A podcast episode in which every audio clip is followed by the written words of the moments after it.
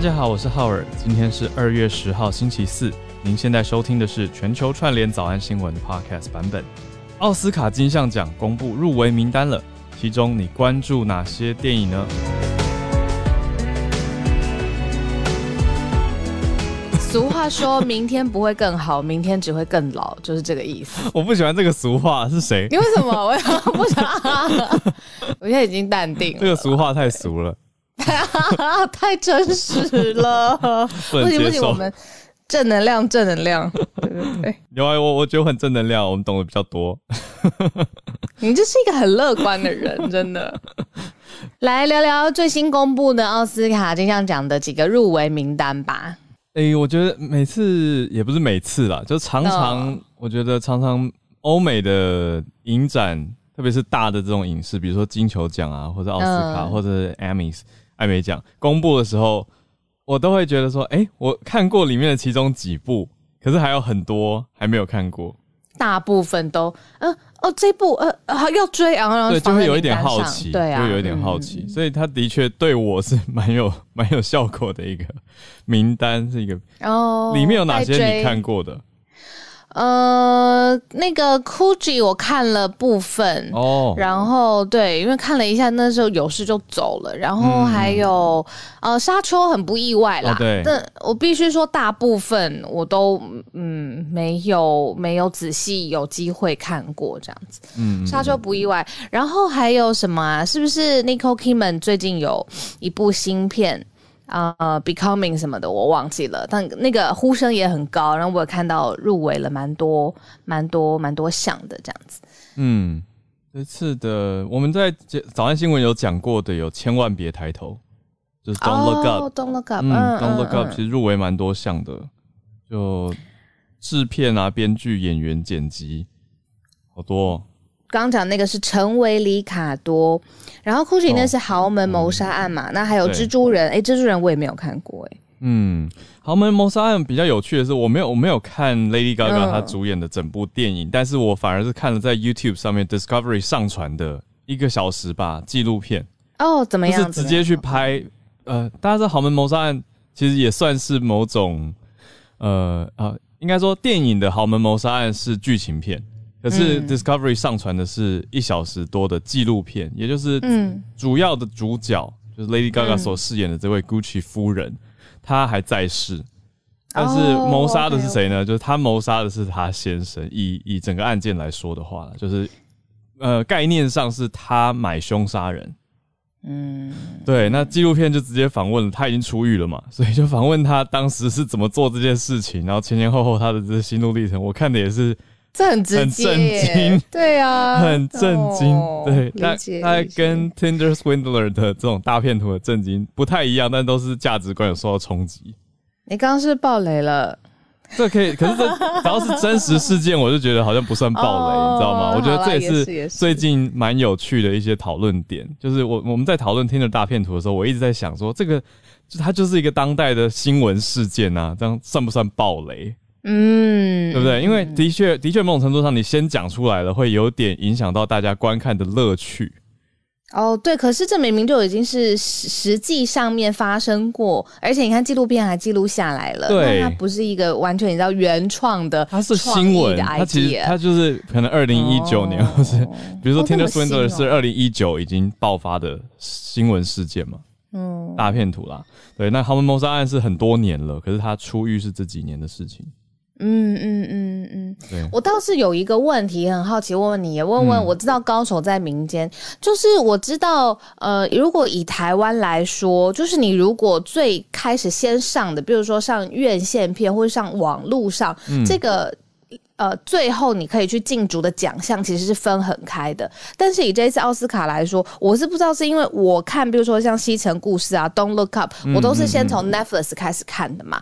但是他们也可以角逐，就是奥斯卡金像奖。我只是好奇说，这个系统归类上面，不知道是不是呃，现在对于美国。对不起，英国 奥斯卡金像奖来说，就是这个是已经全部你知道汇聚在一起了，就是不论它是就是这一次是美国的哦，美国的，对对对，这次是美国的奥斯卡，哦，美国的奥斯卡金像奖，对对对，嗯，就是它的系统上面是怎么判定说，呃，是在网络上面的呃 release 也可以来到这个金像奖当中嘛？这样子，嗯。嗯，这个是我想请教高手在民间，大家可以在社团上面开讨论串啊，或是回答我，只要搜寻全球串联早安新闻的脸书社团就可以了。这个认定标准是是美国奥斯卡这几年很纠结的。就是官方很纠结啦，就是从大导演开始上串流平台开始，就发生了这种纠结。对啊，那我以前的规定是我记得是要要在院线，就特别是美国的院线播过，才可以去角逐奥斯卡，才符合投投投奖的规定。但是现在好像已经越来越模糊了，因为很多是直接上串流平台。那这几年我们新闻上也有讲过嘛，就有一些是直接上 Disney Plus，有一些是上 Netflix，然后也都发生过一些争议。嗯，我觉得蛮蛮蛮值得大家去关注的。那有意思的是，呃，这次我还有看到两部我也有看，就是《夜路》（Nightmare Alley） 过年期间看的。嗯，《西城故事》你也看了？《西城故事》我也看了，还有《倒数时刻》（Tick Tick Boom） 是 Andrew Garfield。哦，就是第二代蜘蛛人，瘦瘦高高的那个蜘蛛人。嗯，来过台湾的蜘蛛人。哦，对，他来过台湾。他是他是演沉默，就是马丁史科西斯的沉默，所以那个时候来台湾的。对，那他主演的一个音乐剧，演的也是传记故事，是那个吉屋出租 Rent 的创作者。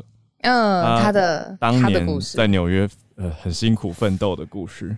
嗯嗯嗯，对对啊，有一点点那个，好像不是你知道最最最主流，然后呼声超高。对，因为我记得我之前有有一次转播奥斯卡，他是。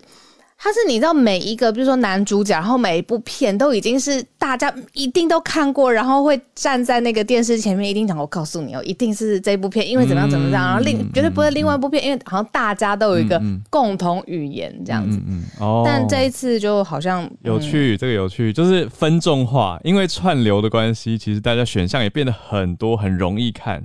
就 just a click away 嘛，只要拿起手机遥控器或者是平板电脑点一下就可以看了。就比起去电影院看，门槛降低更多。可是大家的口味反而也会更偏，就是自己喜欢的片型，你会越往那个片型去看，然后其他片型可能就是完全没有接触过。对，我觉得这个蛮有意思的。就以前都是大家有一个共同的规范或语言，就是呃，就是院线啊、大荧幕啊，就是那几部。可是现在都看了，嗯，现在反而就是要看的东西好像越来越多。好，那反正这是入围名单嘛，到时候我们还有很多时间，然后到时候真正颁奖的时候，我们再跟大家一起 update。嗯，那今天我们同样也选择了四则不同的新闻要跟大家一起分享哟。是的，来跟大家整理一下，我们今天选到了四则。嗯，从欧洲到尼泊尔到澳洲到网络世界的 TikTok，好，我们先从欧洲开始讲起。欧盟的晶片法案里面很明确的肯定了台湾的地位，讲到什么程度呢？有一个官员说，如果没有台湾的话，全球的工厂三个礼拜就会关掉。讲到这个会会有一点哇哦，就是我们待会再了解一下细节，光听到会有一种这么重要、这么重大，那那这么重视的话，背后。代表了多少的资源投入呢？或者多少的，嗯，要怎么说？就如此重视，那相对应会提出什么样的行动来对台湾？我们就来看看。第二则则是尼泊尔，尼泊尔跟中国的关系。尼泊尔的政府报告呢被外泄了出来，里面提到说中国正在侵占尼泊尔的领土。嗯，边境问题，我们待会来谈一谈。最后是呃。倒数第二题，澳洲的一个倡议人士提出来，认为政府对于性暴力的问题不够努力。嗯，好，我们待会来谈谈这一题。到最后是 TikTok，就是我们比较常中文讲抖音啊，但 TikTok 其实是国际版。好，都国际版的抖音呢，推出了四大的规定，来禁止一些危害身心灵健康的短影片。呃，算是有掌心之事，因为它的规定里面的一种用到一些词，我刚刚去确认了一下，到底是指什么，我们也可以跟大家来分享一下，一起算是早安英文，还有增加一些呃了解这个大平台它现在的进展跟规定。好，我们就先从欧盟多么重视台湾开始好了。重视台湾的原因，当然其中一部分有跟全球的晶片荒有关。那全球晶片荒它影响的产业类别很多，包括了汽车啊、手机啊、电子类的产品。你看我们日常生活中有多少电子类相关的产品，其实都跟晶片有关。那美国呢？当然之前为了因应晶片化，他们自己有出台一个法案，就是美国创新竞争法。那也希望就是在美国本地来。培植相关的这个产能啊，或是技术啊，甚至知识，但是很明显，外部的分析师都说，其实跟呃最主要啦，就是台湾台积电，其实时间呢领先呢，哇，这个台积电都有非常优势的地位。那所以大家记得吗？昨天还是前天节目上面才讲过，说英国他们要找晶片合作的伙伴。先是找到了亚洲，然后再来在亚洲当中选择了韩国。那我那天我就想了很久，就是他为什么不直接选台湾呢？对不对？那我可能想说，其实可能在外交上面有更第二步跟第三步，他想要避免的事情。好，那这个疑疑云呢？今天很明显在欧盟的选择上面，看到欧盟好像没有这种第二步、第三步，因为他们在想说，欧洲晶片法案接下来要进一步讨论了。当中就有讨论到，对于台湾的台积电要对台积电来开放，然后欧洲是非常非常肯定在台湾方面的产能的，有说到就是世界上呃。不是世界上欧盟里面成员国家百分之五十的晶片使用量都是来自于台湾，再加上刚才赫尔说，你说台积电如台湾如果就是呃不在晶片供应当中，你说他们三个月当中会倒闭是不是？三个礼拜哦，三个礼拜啊，对对对，讲错了讲错了，三个礼拜。对，你看这个是迫切性，那等于是里面有多个不同的官员在讨论欧洲晶片法案的时候，特别有讲哦，不仅是肯定台湾的产。而且还肯定台湾跟欧盟的理念将相近，嗯，这什么意思呢？欧盟它在规范数据啊、隐私啊，尤其是就是多边工作协议、沟通协议的时候，其实是有特别你要独树一格、比较 比较先进的感觉，嗯，那他点名台湾跟欧盟理念相近，哦，这个就很烂。耐人寻味了，这在信任度上面，我觉得就多增加了一点信任。嗯，刚好在延续前几天也有讲到的，英国脱欧刚好满一周年多嘛。那现在我们看到，哎，英国做出的选择跟欧盟策略上做出的选择，蛮明显的有一些差异。一边跟南韩密切合作，一边则是比较提到明确的讲到台湾。那我补充一下，刚刚讲到这个三个礼拜论是谁讲的？是比利时的报道。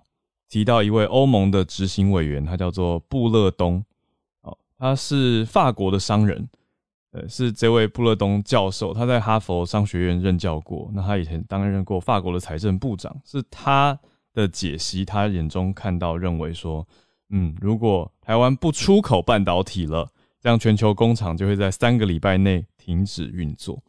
那欧盟公布的这个是叫做欧洲晶片法案 （EU Chips Act）。这个计划会投入超过四百三十亿的欧元，换算成台币是一兆多，一兆三千七百亿元，在公共跟民间的投资。那另外呢，还会再提供一百二十亿欧元来做什么？是补助顶尖科技的这些公司研究，来为半导体产业化铺路。啊，呃，这个公司指的是公部门跟私部门啊，这些面向的顶尖科技领域投投资。所以这个面向蛮明确的，那我们就再再看，他现在投入到这么大的嗯金额到公共跟民间里面，那又很明确的肯定到台湾，所以应该会有更多更多的投入。好，那在法国的一些科技公司，他们对媒体的采访提出来的解析是认为说，他们看到了台积电，当然是台湾大厂嘛。这边也投入了很多。他说：“台积电投入多少呢？台湾台积电的话，今年是投资三百六十亿欧元。嗯嗯嗯嗯，在跟在在这个全球晶片的投入跟合作上，所以台积电三百六十亿欧元。那刚刚欧盟是四百三加一百二十亿，这都是非常大的数字。真的。呃，之前一直有说在产业上面的优势，当然领先，或者是可以跟世界上面来合作，呃，都是一个很好的事情。呃，我觉得对于产业来说发展很好。可是怎么把它转换成一个战略上面的领先？比如说在战略上面保护我们，保护呃台湾的呃相关的。军事啊，晶片厂，呃，哦，对，晶片厂，对，然后等于说跟呃大国在谈判的时候更有 leverage，这个可能是大家可以慢慢思考跟观察的方向。嗯，那也补充一下，法国现在实际上的晶片或者半导体的依赖是什么呢？它现在有双重依赖哦，因为刚刚讲到欧盟的一半嘛，一半的工厂是台湾的晶片，那另外一半是什么呢？刚好就拿法国来当例子。蛮有代表性的，它的双重依赖，一半呢是亚洲这边，一半是美国。那美国有哪些？有 Intel，还有美光 Micron，双面压 NVIDIA 就是辉达，还有超维 AMD。对，那另外一面就是亚洲这边，当然台积电占很大的比例。另外还是有南韩，南韩的三星跟 SK 海力士，就是都世界大厂。对，值得一提的是，中国也在其中占了一定的比例。嗯，所以这些都是多重押宝了，应该说这样子比较分散。好，但我们就再看看欧盟现在这么明确的指出，点名了台湾是这个欧洲晶片法案理念相同的伙伴，那后续理应会有更多的合作。好，那我们来到第二题，尼泊尔。第二题我觉得很特别，呃，外交上面常常会看到台面上面一件事情，但是。接下来台面上面最高领导人说完话之后，他的这个政府官员他们发布的报告或他们说的事情，可能又是往另外一个方向走。嗯这次在尼泊尔上面看到很明显这样子的呃状况，这样。那先跟大家科普一下尼泊尔的地理位置，大家想象一下整个呃中国大陆，它尼泊尔在它的左下方哦，接壤这样，喜马拉雅然后。嗯，没错。然后接下来在下面，你就可以看到，在尼泊尔下来就是印度，所以你可以想象它的位置大概在哪里，就是离中国非常非常近的地方。这样，好。那台面上呢，二零二零年，习近平跟尼泊尔的总统哦，才互相的来庆祝两国建交六十五周年，时间也很近。那呃，之前一九年的时候，双方有习近平有去访问尼泊尔，就是有共同合作伙伴战略关系。反正就是觉得啊，是邻近的邻居，然后呃，关系上面弄弄好，台面上面是这样。嗯，但是呢，最近好像关系发生了变化，因为呢，有议员就指出，直接呃有一个报告，而且外泄到 BBC 去了，就直接报道出来了，说。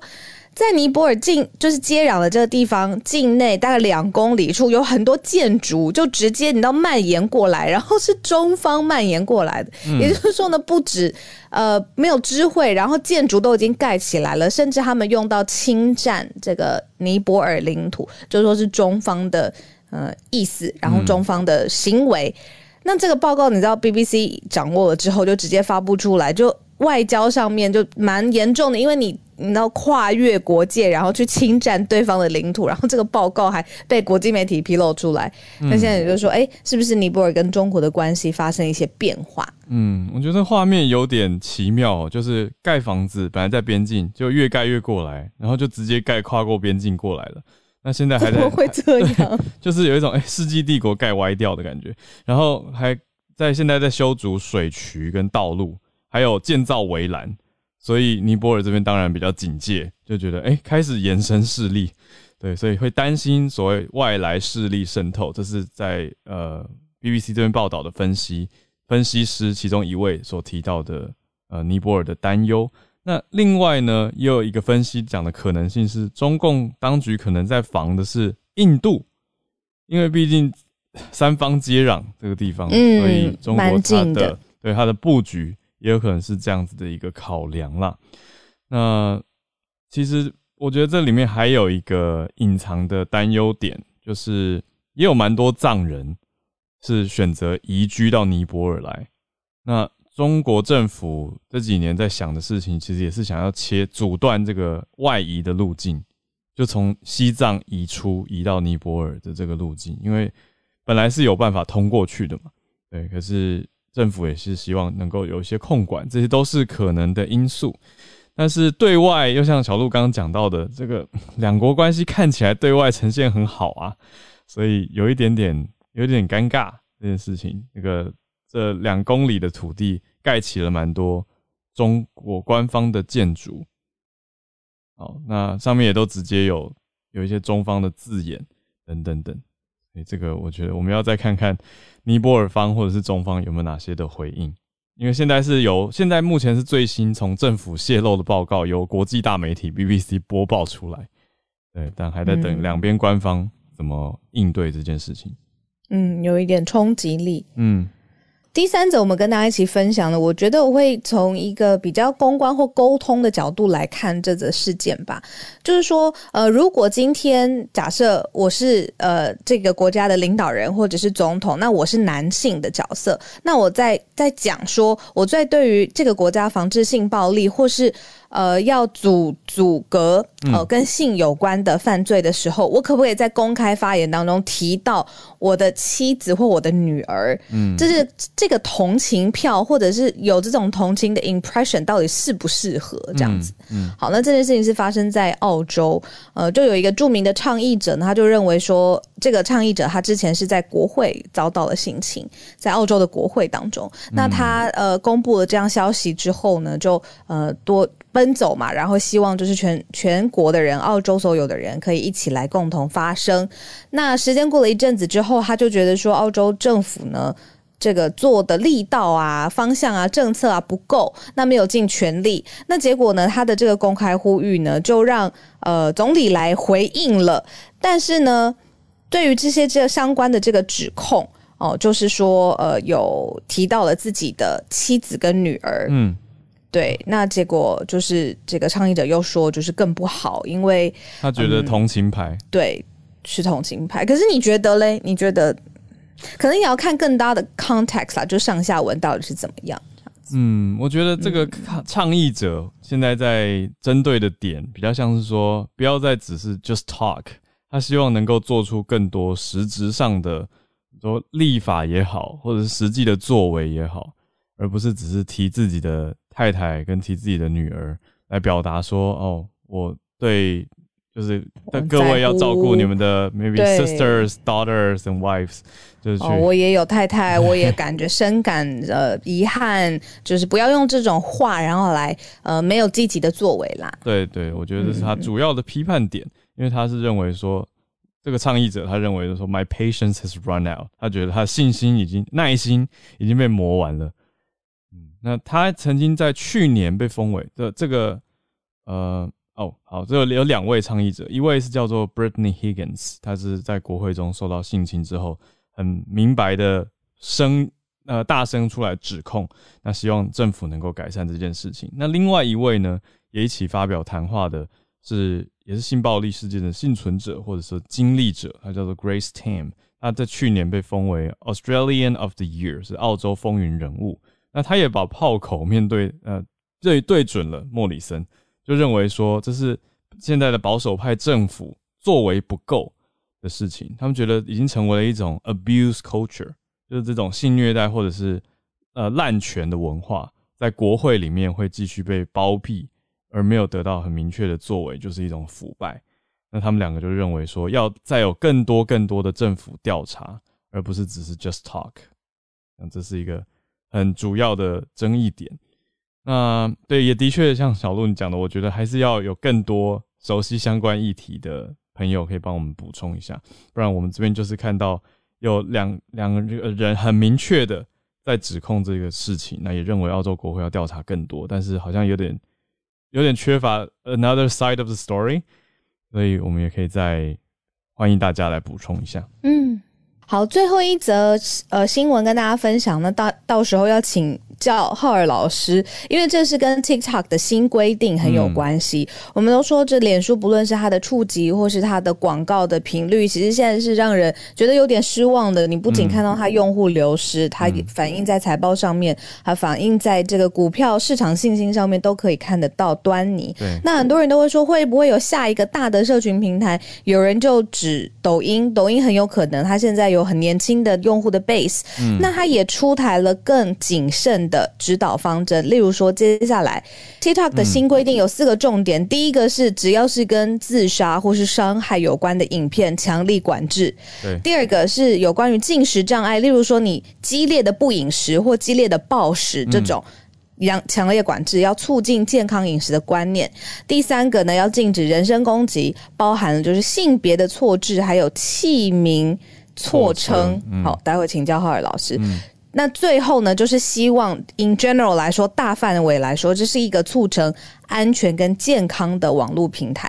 那这个新规定呢，抖音说接下来会严格执行，也希望要用户尽量配合，只要一发现不合适的短影片，立刻移除。对，还可以这个 guts，对我就觉得好像跟呃最开始都呃那。连脸书到现在都没有，就是这种非常 clear 的，我至少没有觉得说，哦，你只要不怎么样，我们就立刻移除你的这种大型的规定出来。你这样讲会让我想到 TikTok 的母公司在北京，我就会联想，就觉得嗯，比较铁腕啦，比较明确。那当然是好，因为这几个都是都是嗯禁掉的，都是不好的方向嘛。但我觉得一定也会有人开始觉得冤枉。就他可能会说：“哎，我的影片怎么被移掉了？我我又不是那个意思。”就是也会开始发生一些认定的争议。好，那那个我觉得就之后再谈了。这个只要有禁止或者有规定，一定会有人不开心。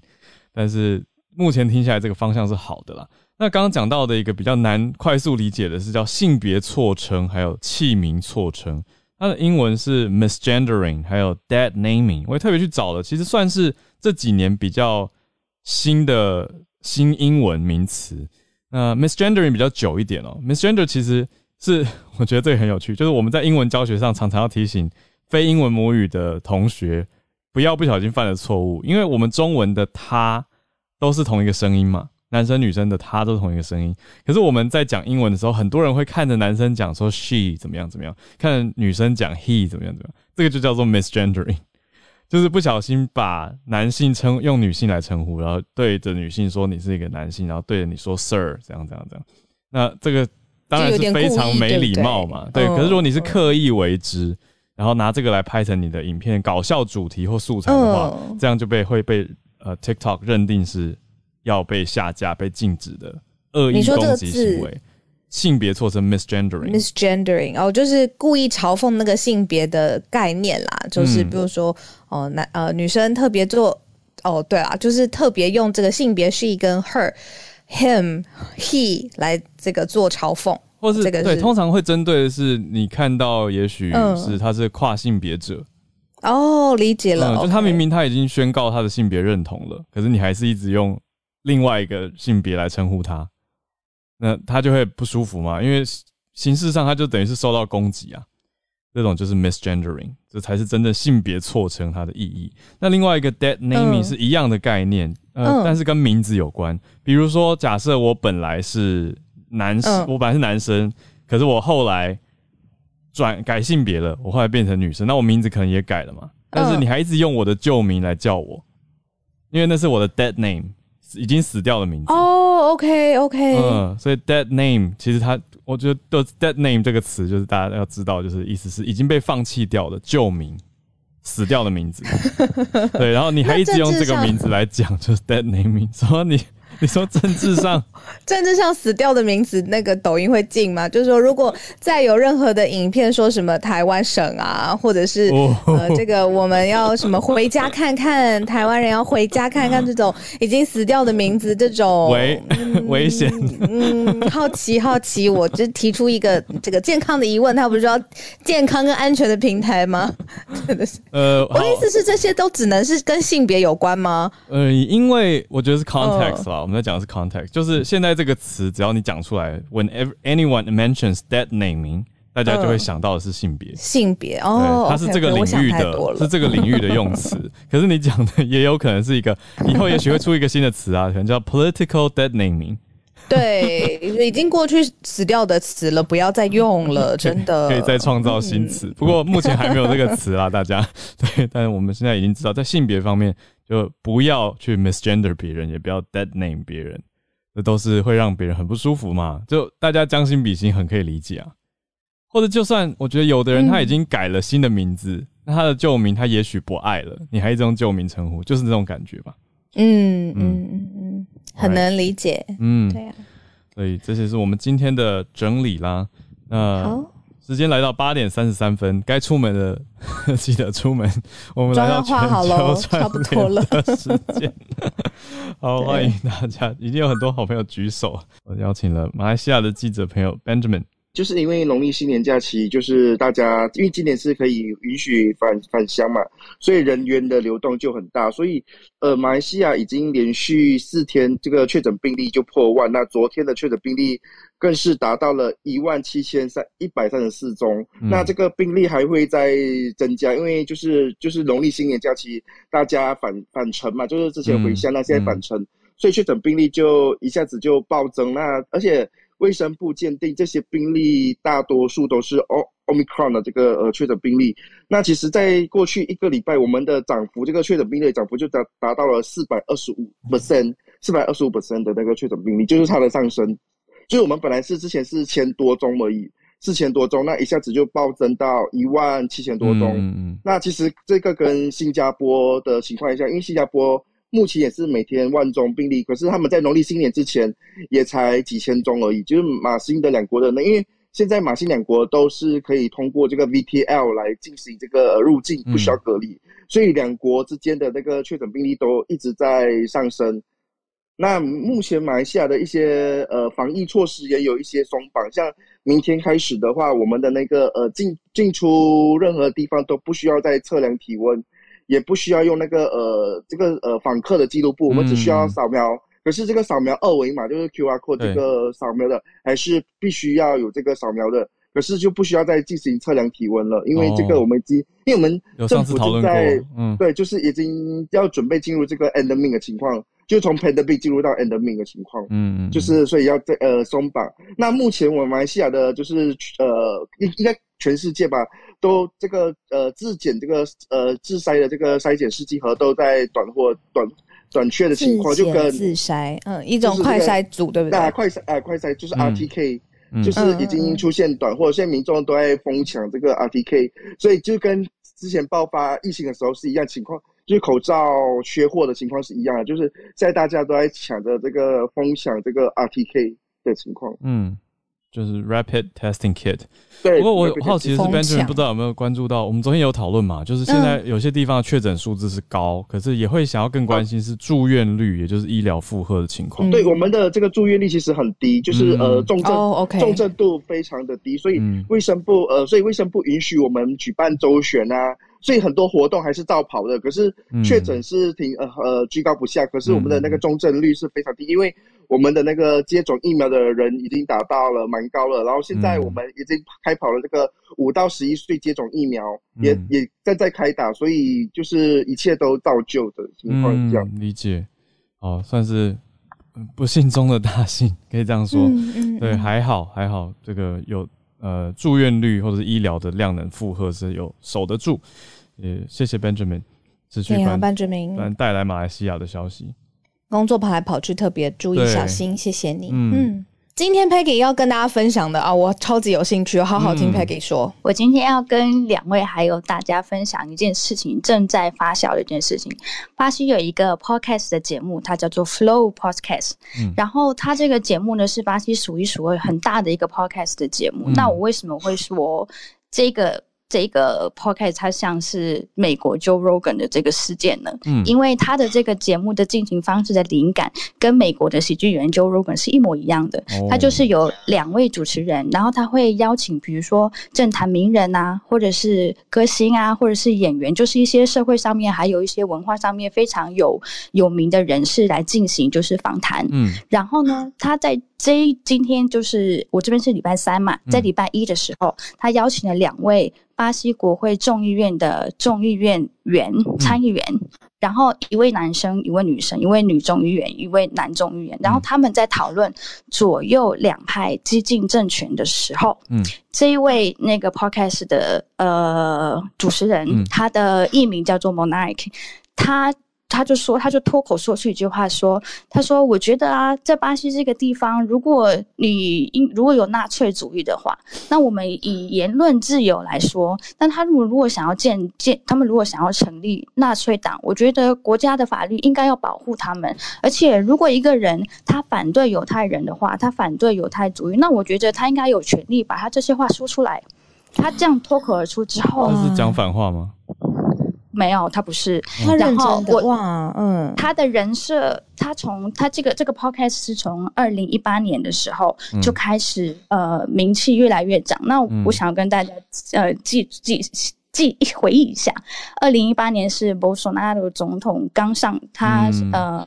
当选的那一年，于是极右派在巴西这个地方开始慢慢的，非常多人就是开始以言论自由啊，或者是以什么我想说什么就说什么，这是我的权利啊，这是我的人权，你不能不让我说话的这样子的一个情形下，就是口无遮拦。所以当他说出这一块这这一段话的时候，那个女女众议员她叫大巴达马道，她就说：“你这个嗯没有逻辑，你言论自由，它的表现是说我在跟你同样的一个平台上。”我在跟你沟通，但是当你的言论对于其他人的生命造成危险的时候，那就不叫做言论自由了。嗯，那他那他也是就是说，没有，我觉得你不能这样子，你不能这样子 cancel 我的言论，你这样就是在取消我的言论。嗯，那同时也有一个巴西的国会众议员，他叫 King 卡达古里，他是一位男生，他也觉得说，他认为德国在二战之后将纳粹主义定为犯罪是错误的。嗯，他觉得德国不应该，德国不应该把。德国不应该把纳粹主义犯罪化，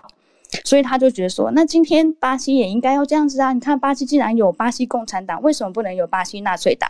嗯，他当他们把这一段言论，这个是在星期一发生的。那星期二的时候，就是昨就我这边的昨天，很多的人权组织，还有巴西的那个集中营的呃博物馆，还有就是我在我的那个我在我的那个 bio 上面有写的一段话，就是说他们其实已经超过了。他们已经超过了言论自由的限制。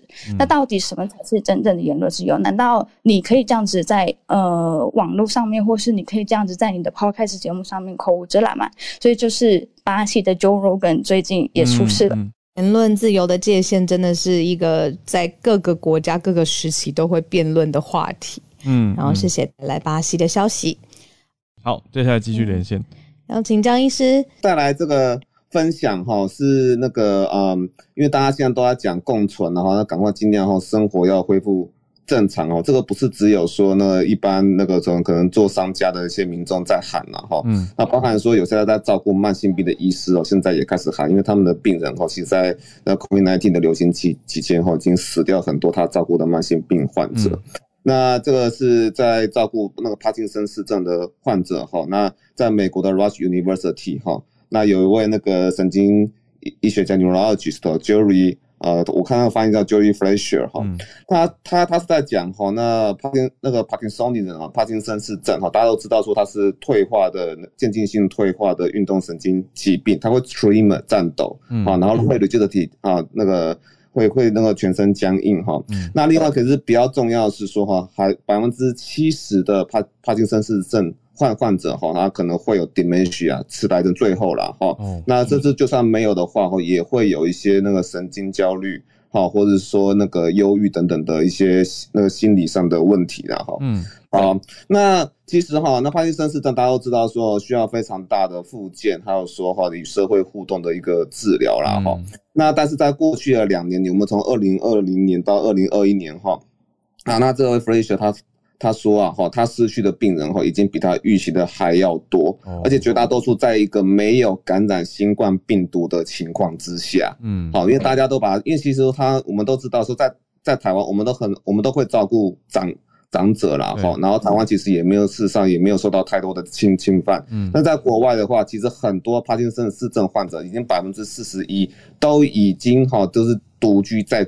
在家，你看哦，我运动神经元退化，我都独居在家。嗯，而且哈，他还提到，对，还要提到女性的状况。嗯，其实说虽然说帕金森氏症哈，男生哈是比较容易得，但是哈，如果是女性得的话，她的症状其实比男生还要更严重，而且在社会的待遇上哈，她其实比男生会经历更多的孤独。嗯，哦，是一个这样的一个状况啊。哈，那他他们都。他们就是说，其实在国，就在美国哈，还是尽量有建立说一个 social engagement 哈，作为一个那个，就是说社会参与哈，作为一个那个呃处方啊，就是说他们在他们在社区有做一些好友网络哈。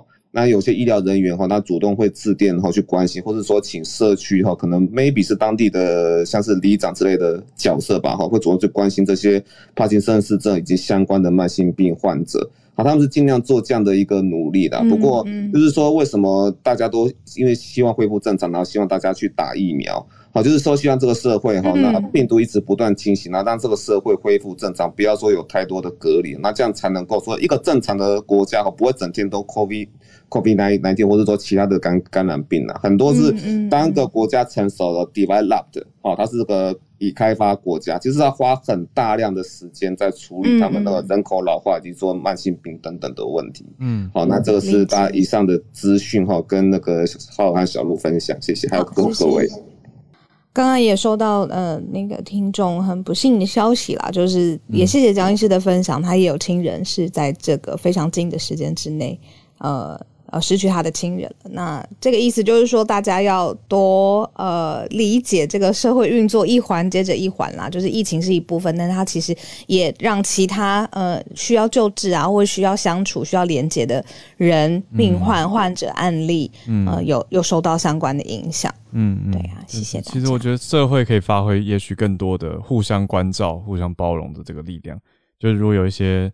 你想到有生病的朋友，也在这个期间多多在关心他们，对啊，因为其实这个已经因为隔离算是一两年的事情了，对啊，对，就疫情的流行，也不知道接下来还要多久，嗯。嗯，对啊，好，谢谢医师，接下来邀请 Charlotte，Hi，我可不可以就是 comment 一下刚刚就是 Howard 跟小鹿在讨论那个 misgendering，嗯。嗯，就是其实现在在呃美国的这个环境哦，尤其是呃有一些 professional，比如说像呃很多，我觉得律师还不明显，但是我像在心理师、社工或者是很多其他的场合，他其实常常在介绍的时候，他其实现在是至少在加州是非常 popular，或者说非常政治正确的，会说哦，我叫 Charlotte，然后啊你可以用 she、her、hers 来称我，或者是说。呀，所以即便我叫 Charlotte，我可以说哦，我我希望你用就是 he him。his，就是 my pronouns are 什么 yeah yeah，所以然后甚至有人选择就是 choose they，right？所以啊，其实这个这个刚刚在讲 misgendering 的时候，我觉得要加上一个 context，就是说这个人他有没有在前面的这个 statement 整个 full context 去表达他的呃希望被使用的 pronoun 是什么？因为呃很多时候我觉得在这个呃尤其尤其是 LGBTQ 的情况，他其实是会呃他希望的那个。Pronoun 跟他自己看起来的 appearance 是不一样的。对，那呃，比如说有，无论你是保守派或是基于什么样的情况，就是说，当然你如果是无意的，那还好。那所以那样的影片 misgendering，我觉得要加上多加上这一层的考虑，是他自己，就是说那个当事人他他选择的这个称谓是什么？嗯，那这样的 misgendering，我觉得才会比较准确。这样子，嗯嗯嗯嗯，呀，那嗯，谢谢了。今天呢？今天呀，今天大家有看到我的这个 bio，就是呃，分享一个这个是非常非常新的新闻，就是啊，这个好莱坞的女明星哈，安吉丽娜·裘丽 （Angelina Jolie） 今天在国会山庄发表了一个呃非常 emotional 的演讲哦。那她这个 speech 呢，是因为今天在国会呃，其实呃有一个跨党派的这个协商呃。就目前的新闻看起来是法案没有通过，但是还没有通过，但是啊，这个跨党派的协商就是 agreement 已经成立，那是有一些啊，就是民主党跟共和党两边的一些议员，呃，我没有办法确认，但看起来很多是女性，嗯，那甚至其中有一位啊，虽然是共和党的议员，那他自己说他他没有写他是究竟是啊 witness。还是他是受害者，但他就说哦，他有 first hand experience experience。然后呃，因为在这个在这个政策上，两边的立场是民主党当然是就是要支持这个 domestic violence。那在呃共和党这边呃，就是是属于比较制衡的那一派。但是这个法案因为就是这个啊，对这个家暴的很多的这个权利的。就需求跟呼吁啦，所以等于说有很多共和党的女性的议员啊，甚至啊非女性的议员也都是站出来。那这个法案呢，其实最早它这个法案全名叫做 Violence Against Women Act，所以啊叫 Orviva。那它缩写是这样。那虽然是说家暴法案可能包含男性，但是它这个法案是很明确的。就是呃，法案上面就是是写 women 这样。那这个法案是在一九九四年啊的时候，其实就制定。然后在，因为他可能那个时候法令有一个限制，他们要在 review，所以他在二零一三年的时候 review 的时候，有一个 expire 的条款，让这个法案在二零一九年其实就失效了。那所以从二零一三年到现在，国会都没有啊，等于说没有处理这个法案。嗯，所以 Angelina Jolie 呢，今天的 emotional 的这个。啊，这个这个评论哦，这个这个演讲，其实就是我刚刚看不同的媒体哦，他就是有一些人就觉得他其实是呃，直接就是在指责，也是在 shame 这个国会，说我们的国会 is too busy 哦，就是来照顾这些受就是家暴的受害者。那它里面其实他的整个这个呃，我觉得他这个演讲真的是非常的。就是蛮蛮讲的蛮不错的，蛮 touching 的了。那他其实说，因为这些家暴的这些受害者，他们最常有的这种感觉就是 sense of worthlessness，他们会没有价值感。他说，但是你们的待遇这个之手，就是让我们觉得说，my abuser is right，我真的没有价值，所以你们都不在乎我这样。那所以呃，今天的法案就是等于呃，Angelina Jolie，就是她其实她在好莱坞算是在这个嗯。公共议题上 very vocal，然后常常啊，就政治的议题或是这些 justice 的议题，其实都有涉涉足。那他在去年呢，其实已经好几次就是啊去 DC，他从 LA 然后去 DC，然后呃也跟啊 Nancy Pelosi。Pelosi 见面，然后一直在这些法案上就是有很多努力。那他今天的演讲也，我觉得因为他的这个 speech 就是有点像之前那个啊英国那个 Harry Harry Potter 的明星，就是在在 UN，就是当他们这样子出来讲的时候，的确是吸引了更多媒体的啊注意力哦。嗯那因为这个法案，就像我今天写的这个啊 Wall Street Journal 的标题，它有一个特别的点，就是其实里面有一个 loophole，那个 loophole 是啊 boyfriend。啊，有一个，就是说，今天 domestic violence 有没有包含 boyfriend？原因是法案里面本来是呃限制所有的这些家暴的这个呃这个 abuser 啊，这个对施暴者，他 perpetrator 是不能接触任何武器，尤其是不能持枪。嗯，那因为这个点呢，就会涉及大家知道，共和党其实是啊，就是用枪的部分是属于比较可能就是也会。有游说，或者说会比较支持，就是永枪的。支持，嗯嗯，对，所以他在这个部分，就是持枪的部分呢，他就除外了所有没有婚姻关系的。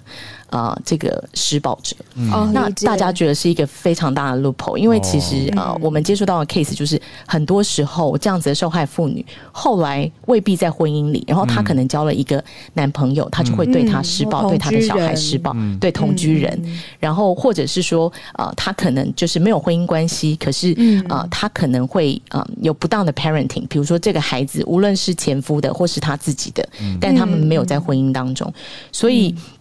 啊，这个部分是共和党的议员反对。那 Washington Street 就是 Journal 就特别写出这个，我我觉得一方面也是施加压力啦，因为现在这个法案其实就是现在在参议院要过。那民主党议员还是说，虽然 compromise 后来把这个啊这个男朋友条款除外了，嗯，但是他们毕竟还是达成协商，所以渴望啊可以就是通过这个法案，那这个法案就可以 renew。那这一次的法案有一些比较新的特别的点，就是说。针对这些少数少数民族，尤其是 Indian，在很多呃，就是他们的部落，jurisdiction，就是这个省呃省省管辖权本来是没有没有 reach 的，那其实就是呃要能够 reach，然后对这些 stalking 哈 trafficking，然后 sex trafficking 的行为都是要加以就是。就是要 include，然后最特别的一点应该是就是啊，因为这是十年前才，就是上一次看是十年前，所以这次加入了 LGBTQ 的这个啊受害者。所以虽然它是 Women Act，但是它其实在对象里面，它可能就是用这样的方式，就是就是包含了，即便因为我们刚刚在讲这个性别，现在生理性别的认定，然后跟这个弱势与否，就是在法令上，呃，就是。就是要做一些比较细部的规范，才能够就是全部包含呀。那大概是这样，就是跟大家分享。对谢谢 Charlotte，真的很新哦。这个媒体大概是两三个小时之前才在呃报道。那呃，Jolie 他自己当然就是有他好莱坞的影响力嘛，只是他在这一次。呃，演说当中，他就是有有一点哽咽，然后就像刚才稍微分享一样，就是很 touching 这样子。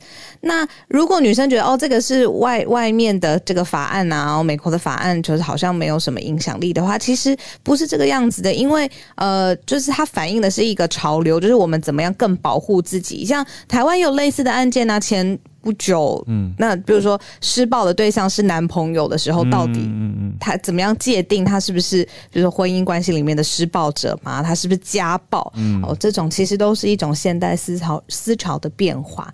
谢谢 Charlotte。嗯嗯，补充一点哦，就是因为其实在美国，呃，其实比较政治正确的方法，我们常常在讲 domestic partner，那其实就未必有婚姻关系。所以我觉得 domestic violence 就是其实就是发生在，嗯，就是发生在。在这个家里面，对同居的情况下，我觉得就是还蛮有可能认定。那这边还有一个特别的被除外，就说 dating 啊，就说或许你们还没有那么，就是还没有到那个程度，但是已经在 dating 的时候就有 assault 交往，可是就有攻击。对，那到底算不算？我觉得有点跟翻译有关系耶，就是 domestic 到底要不要翻成家家庭暴力的那个家庭？还是约会暴力，或者是交屋子里面 就是屋子里面。可是那如果在大街上打人呢？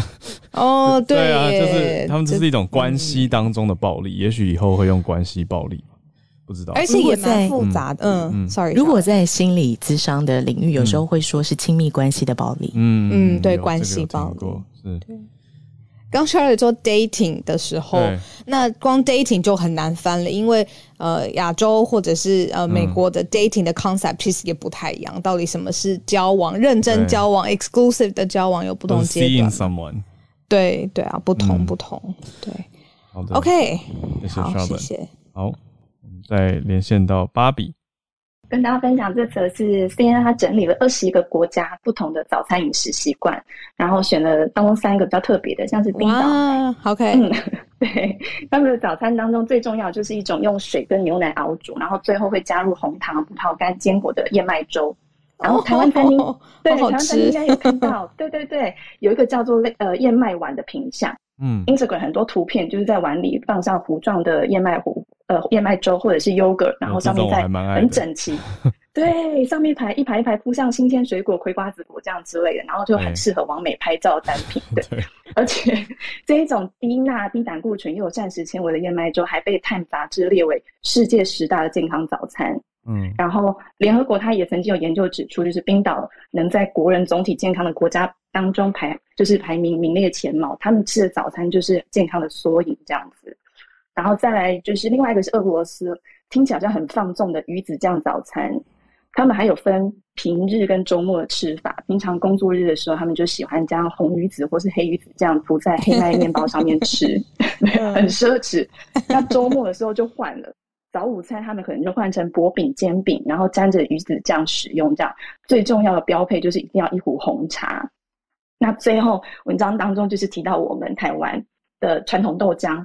我觉得他这个评价还蛮高。他说，台湾的传统豆浆提升了营养均衡的水平。嗯，那因为有丰富的蛋白质之外嘛，乳糖不耐症的朋友可以饮用。而且吃法除了搭配豆浆啊、煎饺，还有将油条浸入豆浆当中，享受那个吸饱浆汁的层次。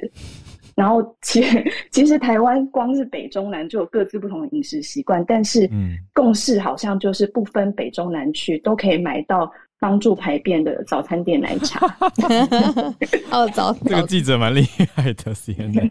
啊，这个是我家的。哦，原来是芭比蛮厉害的。好，有兴趣的朋友可以搜寻 CNN 放在那个旅游专栏报道。嗯，以上跟大家分享。我还想说，这个记者也太深入台湾了吧？他很理解，这样是芭比很理解。是芭比。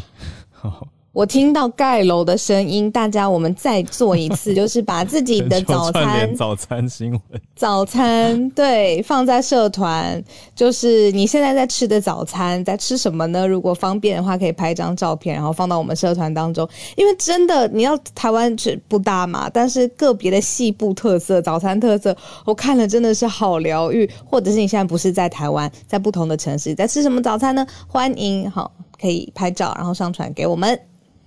好，那我们串联一下翠翠的 东京早餐吗？早餐还没吃，看着我都想吃的。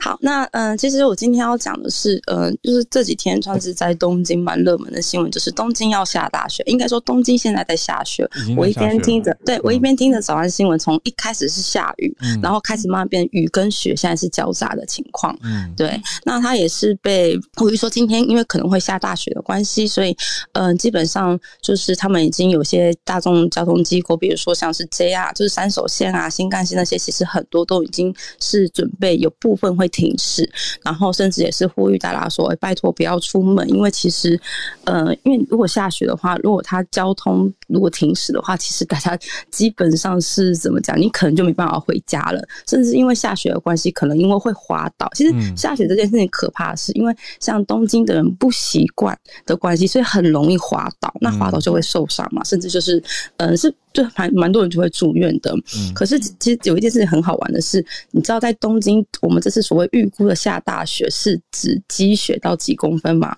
五公分而已。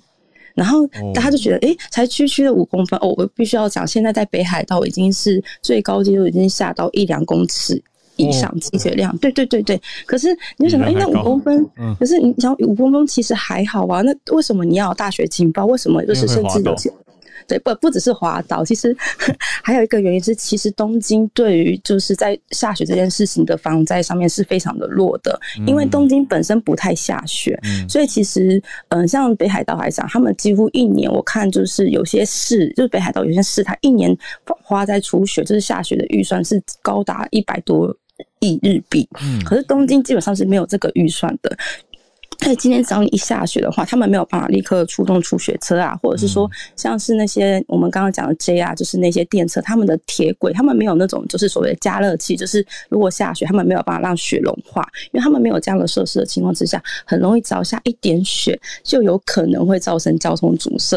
而且因为东京跟其他国哎不跟其他的地方比起来，就是它的铁道太多，光是在东京就有二十间，就是所谓的铁路公司的就是。电车在运行，所以就会跟其他的地方比起来，它是更容易，就是一点雪它就会造成交通的阻塞啊，然后就会发生很多事情。对，可是其实这个真的是没有办法，因为我们真的没有办法拨出太多的预算在防嗯防防雪灾这件事情上面，所以能做的事情就是只能呼吁大家。不要出门，你就在家工作。